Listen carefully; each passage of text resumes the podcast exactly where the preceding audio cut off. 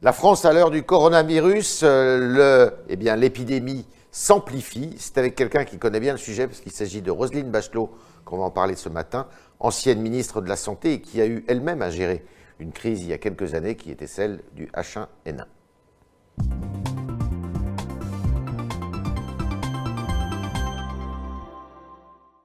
Roselyne Bachelot, bonjour. Bonjour Yves Fréard. Alors, je le disais en entrée de jeu, euh, vous êtes une ancienne ministre de la Santé, vous avez eu euh, euh, une expérience comparable.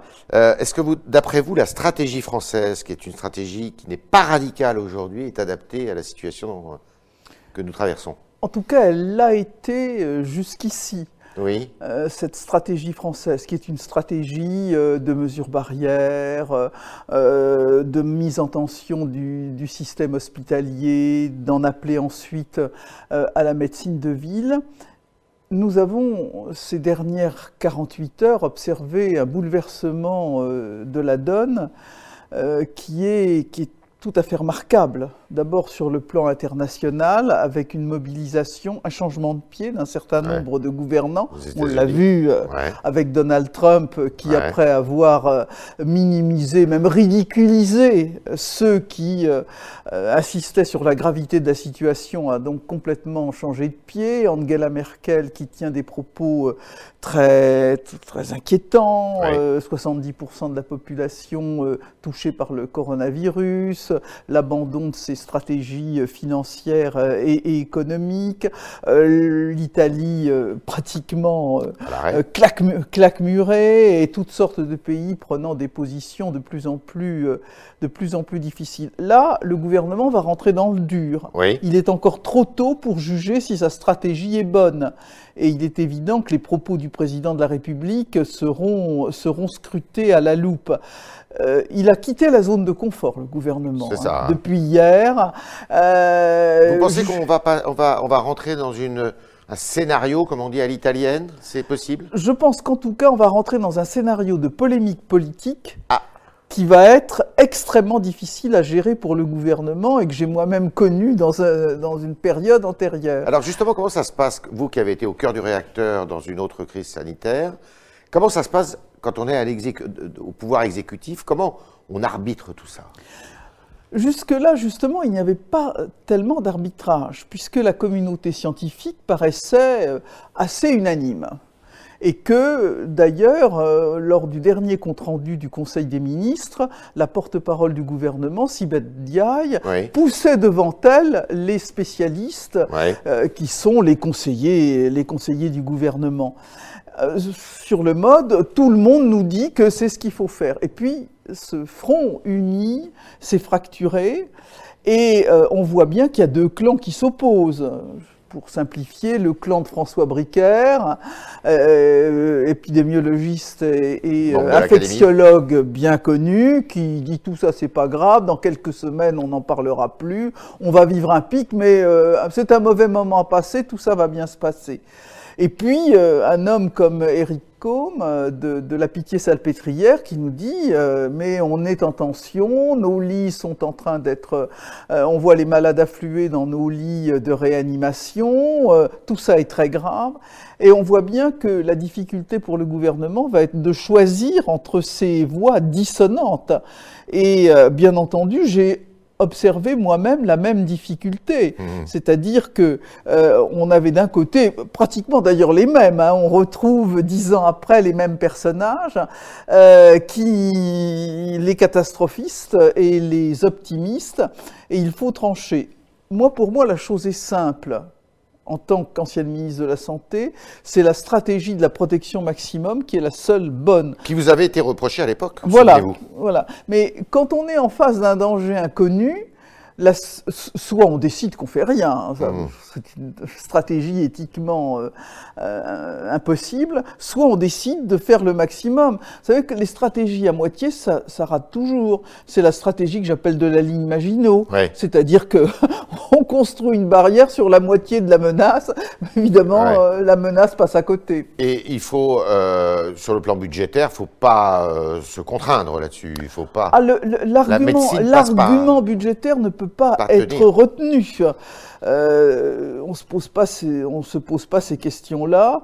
Et d'ailleurs, la réponse a été donnée par Angela Merkel. Elle-même convient, elle qui est la, rigueur budgétaire, la, papesse de l'orthodoxie euh, et, des, des, exigences de l'Union européenne, elle-même a reconnu que dans une situation comme celle-là, ça n'avait pas de sens. Alors, vous connaissez bien le dispositif euh, médical hospitalier français. Est-ce que la France euh, est prête, sur un plan matériel, à affronter un virus qui pourrait être très virulent? La France est prête. Le système hospitalier qui traverse des difficultés montre quand même une résilience. Il y a à la fois le potentiel humain et le potentiel de lit pour affronter une crise qui, si l'on prend les chiffres par exemple de François Bricaire, il y aura un pic, mais tout ça euh, se, euh, s'effondrera, s'effondrera assez vite. D'autant que la stratégie du gouvernement, qui est une stratégie qui consiste à, amortir le choc, à faire en sorte que l'épidémie se déroule de façon plus, euh, plus cadencée. Bon, il ne faut pas se beurrer les lunettes. Oui. pour employer une expression classique. Si on avait une flambée absolument extraordinaire de cas si on avait en réanimation demain 15 000, 20 000, 25 000 euh, cas à réanimer, euh, évidemment, nous serions dans des grandes difficultés parce que les lits de réanimation. Euh, il y en a combien en France Il y en a entre 5 000 et 6 000, et puis on pourrait en, dégager à peu près le double, c'est-à-dire qu'on pourrait aller à, peu près, ou à peu près jusqu'à 12 000 lits de réanimation. Ce qu'il y a toutefois, et ce que nous disent les, médecins pneumologues, c'est que les réanimations sur le coronavirus sont lentes, sont longues et que euh, alors que dans des, grippes par exemple, on peut être sur des euh, séjours de 2 à 3 jours en réanimation, là on est sur des séjours beaucoup plus longs. Donc on a à la fois un problème de quantité et de qualité à gérer. Maintenant, euh, on croise les doigts. On, voit qu'il y a deux systèmes en Europe. Il y a les systèmes très décentralisés, comme en Allemagne, en Italie aussi, je crois, et en France, un système qui est relativement centralisé, même si vous, vous avez été je dirais, le point de départ de cette décentralisation avec les ARS, si je ne me trompe pas. Je, préfère dire déconcentration. Déconcentration, hein parce que c'est encore le pouvoir central qui. Euh, voilà. Est-ce que c'est un. Justement, le fait qu'il y ait encore un pouvoir central qui maîtrise tout, est-ce que c'est une force dans ces crises-là? Dans une épidémie, il faut que le pouvoir sanitaire soit centralisé. centralisé. Ça ne veut pas dire qu'il n'est pas en même temps déconcentré à travers des agences régionales de santé, parce que l'intérêt des agences régionales de santé que j'ai créées en 2009, on a parlé de préfets sanitaires quand ils ont été mis en place en 2010, c'est qu'on peut avoir des réponses coordonnées à la fois euh, verticalement, mais aussi horizontalement, c'est-à-dire qu'entre les mains de la, puissance de l'État déconcentré, il y a à la fois le sanitaire, mais également le médico-social, et que l'organisation tuyau d'orgue de notre système de solidarité est ainsi mis en... Les, différentes, les différents tuyaux d'orgue sont mis en résonance. Donc c'est très important pour gérer une crise épidémique d'avoir un système centralisé, ce qui ne veut ce qui n'est pas antinomique avec un système déconcentré. Euh, d'où les difficultés de l'Italie, alors peut-être, non? Oui, c'est sans doute une des difficultés de l'Italie, c'est aussi une des difficultés que rencontre la coordination européenne. Tout le monde euh, dit, stigmatise l'Union européenne, mais je me souviens, là aussi, je, fais appel à mes souvenirs, que dès 2008, avant même l'épidémie, je présidais donc le, Conseil des ministres euh, en charge de, ces questions, et j'avais fait un exercice pandémie dans ce conseil ah pour mobiliser en disant si nous sommes face à une épidémie, comment allons-nous Qu'est-ce que nous allons faire? Ils avaient trouvé ça très intéressant, mes collègues, mais aussi j'avais vu tout de suite que entre le système allemand extrêmement décentralisé où la main euh, des, des Länder est là sur ces questions, on allait avoir de grandes difficultés à nous coordonner. Et nous avons eu ce problème au moment de l'achat des vaccins. Parce que moi, j'aurais voulu que l'Union européenne ait une stratégie globale d'achat des vaccins qui nous aurait permis d'être en position de force, d'ailleurs, vis-à-vis des laboratoires pharmaceutiques. Mais chaque land allemand a pratiqué sa politique. Et donc, on voit bien que c'est extrêmement difficile dans l'organisation européenne, avec l'Italie, avec l'Espagne, la, la, la question sanitaire est entièrement entre la main des régions espagnoles, ça va être très difficile d'avoir une action coordonnée. C'est très difficile d'avoir une Europe, euh, je dirais, euh, de la santé, en fait. C'est très difficile d'abord parce que les textes communautaires euh, sont clairement ne, traitent pas les questions sanitaires dans les traités fondamentaux et que même des stratégies qui pourraient être des stratégies, euh, comment dirais-je, euh, des stratégies qui sont euh, portées par les événements, qui ne sont pas destinées à durer, elles sont très difficiles à mener. Si vous étiez aux affaires, là, c'est quoi le discours réaliste aujourd'hui qu'il faudrait tenir? Ah, vous savez, Celui de M. Véran est réaliste? On ne se baigne, jamais, on ne se baigne jamais deux fois dans le même fleuve. Moi, je trouve que jusqu'à présent, jusqu'à présent le discours d'Olivier Véran est parfait, il a de la crédibilité. C'est un médecin, il, euh, il, parle, il parle tous les jours, il a raison de parler. C'est utile ça, tous les jours il faut parler De toute façon, dites-vous bien que si les autorités, qu'elles soient administratives ou sanitaires, ne remplissent pas l'espace médiatique, d'autres occuperont cet espace médiatique. Pour dire souvent n'importe quoi. Et pour dire n'importe quoi. D'accord. Euh, vous disiez tout à l'heure en début d'émission, euh, il se pourrait qu'une polémique commence à naître. Oui, parce que ça va s'aggraver et que dans ces conditions-là, euh, des questions se posent. Alors, euh, les, polémiques, elles sont inévitables parce que d'abord, les différents acteurs de la vie politique, qui ne sont pas seulement les partis politiques, mais les syndicats, des experts, mmh. des associations, ça va être le seul os qu'elles vont avoir à, ranger dans cette affaire. Euh, tout le reste a disparu. Euh, euh, on ne parle plus du 49-3, on ne parle plus de la réforme des retraites, on ne parle même plus de la privatisation d'ADP. On, ne, parle que du, coronavirus. Donc forcément, les puissances qui s'agitent dans l'espace médiatique vont, vont s'en emparer. C'était raisonnable de garder les municipales, les élections municipales de toute façon, maintenant, on est dans une sorte de, couloir. On ne peut plus revenir sur les élections municipales sur le plan global, puisque revenir et annuler, retarder, enfin, retarder les élections municipales imposerait euh, une loi euh, qui est euh, techniquement impossible, de faire, voter avant, avant le mois de, avant le, les, dimanche prochain. Donc, de toute façon, on pourra toujours sur un, un foyer épidémique retarder une élection municipale localement, ça c'est possible. Localement c'est possible. Localement c'est possible. D'accord. Alors vous avez, euh, on change complètement de sujet, euh, François Fillon, dont vous êtes proche, euh, a eu un procès qui a tenu la une de l'actualité pendant quelques semaines. Quel regard vous portez sur ce procès alors que le jugement n'est pas rendu, hein, il sera rendu qu'au mois de juin? J'ai trouvé ce procès extrêmement intéressant. Oui parce qu'il nous a rappelé ce que c'est que le rôle d'un jugement, d'un tribunal. Il n'est ni de dire le bien, ni de dire la morale, il est de dire le droit. Et ce qui est extrêmement frappant, c'est la faiblesse sur ce plan juridique de l'accusation. Parce que effectivement, on dit euh, Madame Fillon n'a pas travaillé comme elle devrait. Il n'y a pas de trace écrite. Sauf que il n'y a aucun règlement, aucun texte qui définit le travail d'un assistant parlementaire. Donc il faudrait pouvoir dire Madame Fillon n'a pas fait ceci, n'a pas fait cela, etc. Elle dit elle-même qu'elle n'a travaillé que deux heures par jour mmh. euh, pour quelquefois des salaires qui atteignaient 6 000 euros par mois. Certes, à temps complet, ça représente 24 000 euros par mois, c'est-à-dire trois fois le salaire d'un ministre et cinq fois le salaire d'un député. Mais après tout, personne n'a défini le travail qui devait être fourni pour cela. Et François Fillon a beau jeu de le dire. François Fillon a beau jeu de dire aussi que il n'a pas dépassé les sommes qui étaient allouées par l'Assemblée nationale, donc là, il n'y a pas de difficulté.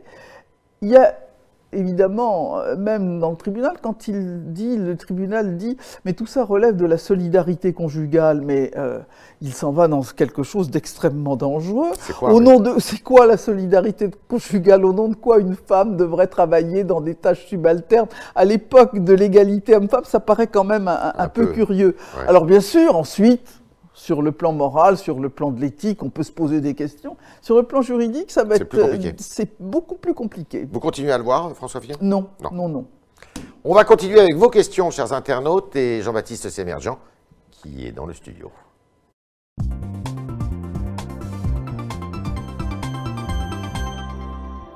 Bonjour Jean-Baptiste. Bonjour Yves, bonjour Rosine Bachelot. Bonjour. Alors une première question, c'est Johnny. Vous allez voir, c'est une réaction. Pour Johnny, on a été très injuste avec vous lors de la grippe A, alors que vous étiez très prévoyante, dit-il. Comment ça s'est passé cette période-là? C'était rude Je sais- pour vous d'accuser ces- Ça, ça a été extrêmement rude. Ça a été extrêmement rude, non pas au moment de la, de, de la grippe elle-même, parce qu'on est dans, dans- le combat, on est dans la lutte, mais après, j'ai eu effectivement un sentiment d'injustice.